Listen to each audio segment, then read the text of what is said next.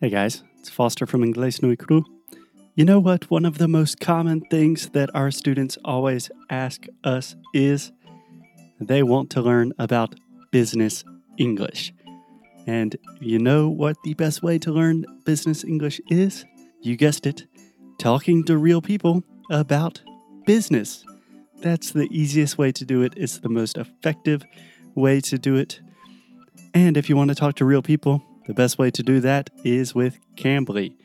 Our friends at Cambly, they have one of the coolest on demand English services. You can talk to native professors from anywhere in the world, whenever you want, wherever you want, 24 7. It's on demand. It's like Netflix for English. It's amazing. If you have not tried out Cambly, you can go to cambly.com and use the promotional code Cru Podcast to get your first class for free. Yeah, it's totally free. So again, go to cambly.com, use the promotional code Inglés No Podcast to get your first class for free. Okay, let's get on with the show.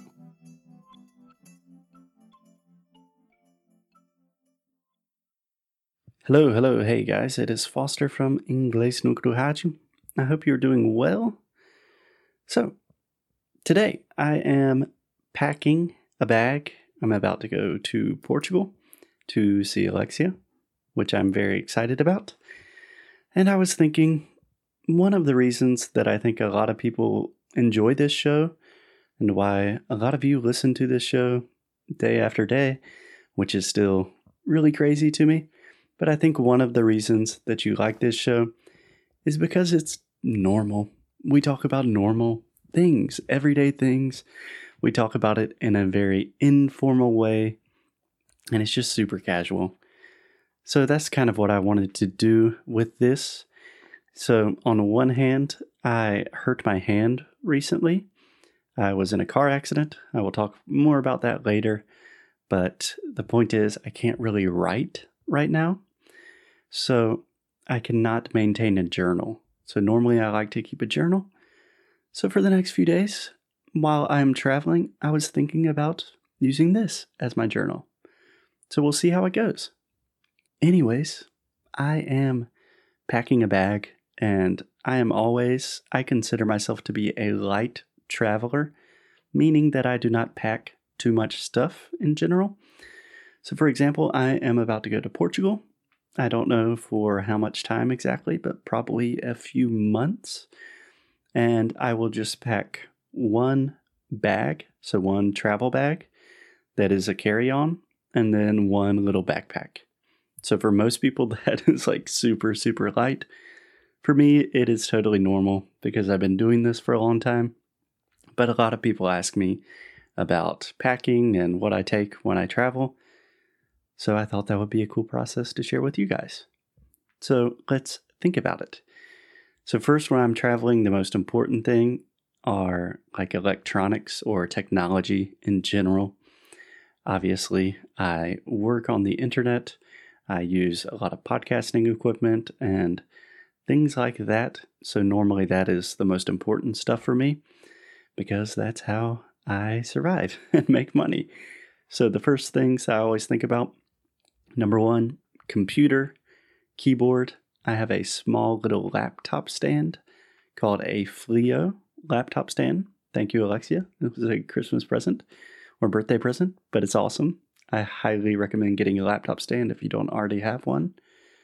Let's see, then I have iPhone. Um, naturally, you need a phone to stay connected. Then I have two pairs of headphones. I know this is a little bit ridiculous, but like I said, I spend a lot of time with headphones in my ears. So I have the Apple AirPods and a pair of noise canceling headphones. Those are both super, super important to me. What else am I going to take in terms of technology? So I play music. I think a lot of you guys know that. So I already have a guitar in Portugal, but I will probably take some guitar strings, some accessories for guitar, and I also have a mini little keyboard that I can plug into my computer. That's how I write all of the music for Inglés no all on a keyboard. And what else? ah, we have microphones for the podcast. That takes up a good bit of room. We have a lot of chargers, cables, cords, and I think that's probably it in terms of technology. Ah, and a Kindle. A Kindle, and then journal, pen, and paper, which isn't advanced technology, but also very, very important. So that is pretty much it in terms of technology. So let's see what we have in terms of clothing. Um, in general, I try to pack for like one solid week or maybe 10 days. So let's see, I have one, two, three, four. I think I have eight, mm-hmm, eight to 10 t shirts. Very casual, very easy. Probably four pairs of pants. Probably eight to 10 pairs of socks. A few athletic shorts, when I want to work out or go to the gym, which hopefully I will be doing more of. And what else? I just have one pair of shoes. I'm going to buy new shoes in Portugal. That's a good travel tip. If you are trying to save room when you travel, just buy stuff when you get there. Honestly, it's a lot easier most of the time. And I think it's going to be really cold in Portugal. So I have a big winter jacket and a scarf and a winter hat. A winter hat.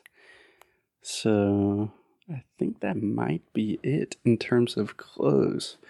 Okay, so no, I have like eight to ten t shirts. Then I will probably take three or four like nicer shirts. And I think two sweaters. That way I can use layers, be comfortable. And ah, I have a gimbal for recording videos. If you don't know what a gimbal is, it is what a lot of YouTubers use. And you can imagine it's like a it's like an really advanced, ridiculous selfie stick. And I think that's pretty much it. Ah, I also have my toiletries. So normally I take two toothbrushes, some toothpaste, deodorant, medications, floss. I take a, a beard trimmer. So it's not like a real razor, but an electronic beard trimmer. And that's more or less it. People ask, how do you travel the world with just one bag and you're not checking any items, just using carry on items? And that's it. Just don't pack too much stuff. If you are new to traveling or traveling internationally and you want to travel lighter, a good rule is to pack everything you think you are going to need and then just remove half of that. And even if you don't actually remove half, it's just a really good way to kind of take inventory of what you have, what you need, and, eh, and passport, stuff like that. But yeah, that's it. That is my packing list for 2020. And yeah, I got to get on a flight pretty soon, so I probably need to finish packing. So I will talk to you guys later. Ciao. Muito obrigada por ter escutado mais um episódio aqui do nosso Inglês de Necro Rádio. Como sempre, vou pedir para você deixar sua review, deixar o seu e-mail no nosso site inglêsdenecru.com, ficar de olho nas novidades que a gente sempre manda, nossos recursos grátis, enfim, todas as novidades que a gente puder, a gente vai estar compartilhando com vocês, principalmente por e-mail. Então, é isso. Eu quis aqui dar esse recado. Como sempre, obrigada pelo suporte e a gente se vê no próximo episódio, tá bom? Bye!